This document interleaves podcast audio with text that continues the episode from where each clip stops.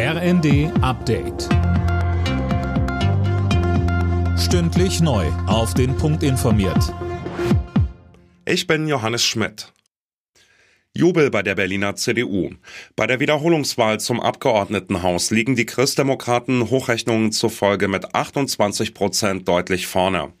Spitzenkandidat Wegner will gleich zu Beginn der neuen Woche zu Sondierungsgesprächen einladen. Und zwar sowohl SPD als auch Grüne.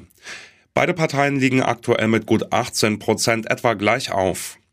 Im Wahlkampf hatte Wegner ein Bündnis mit den Grünen noch ausgeschlossen. Jetzt sagte er im zweiten. Jetzt ist der Wahlkampf vorbei. Jetzt geht es um Verantwortung, Verantwortung für Berlin. Und ich möchte gerne eine erfolgreiche Berlin-Koalition bilden, die die Probleme dieser Stadt anpackt, damit Berlin endlich wieder funktioniert. Bei der SPD herrscht angesichts des Wahlergebnisses dagegen Ernüchterung. Die regierende Bürgermeisterin Giffey fährt mit ihrer Partei ein historisch schlechtes Ergebnis ein. Rechnerisch ist dennoch weiter ein Bündnis aus SPD, Grünen und Linken möglich.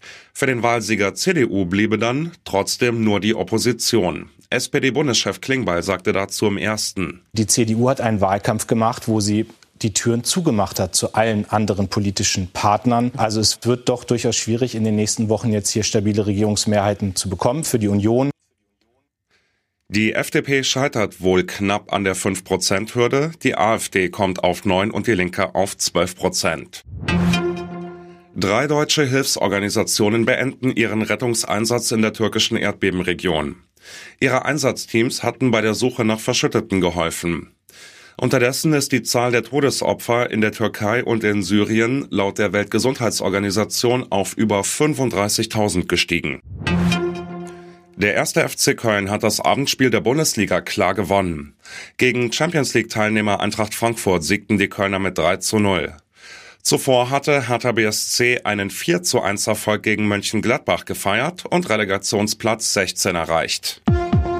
Alle Nachrichten auf rnd.de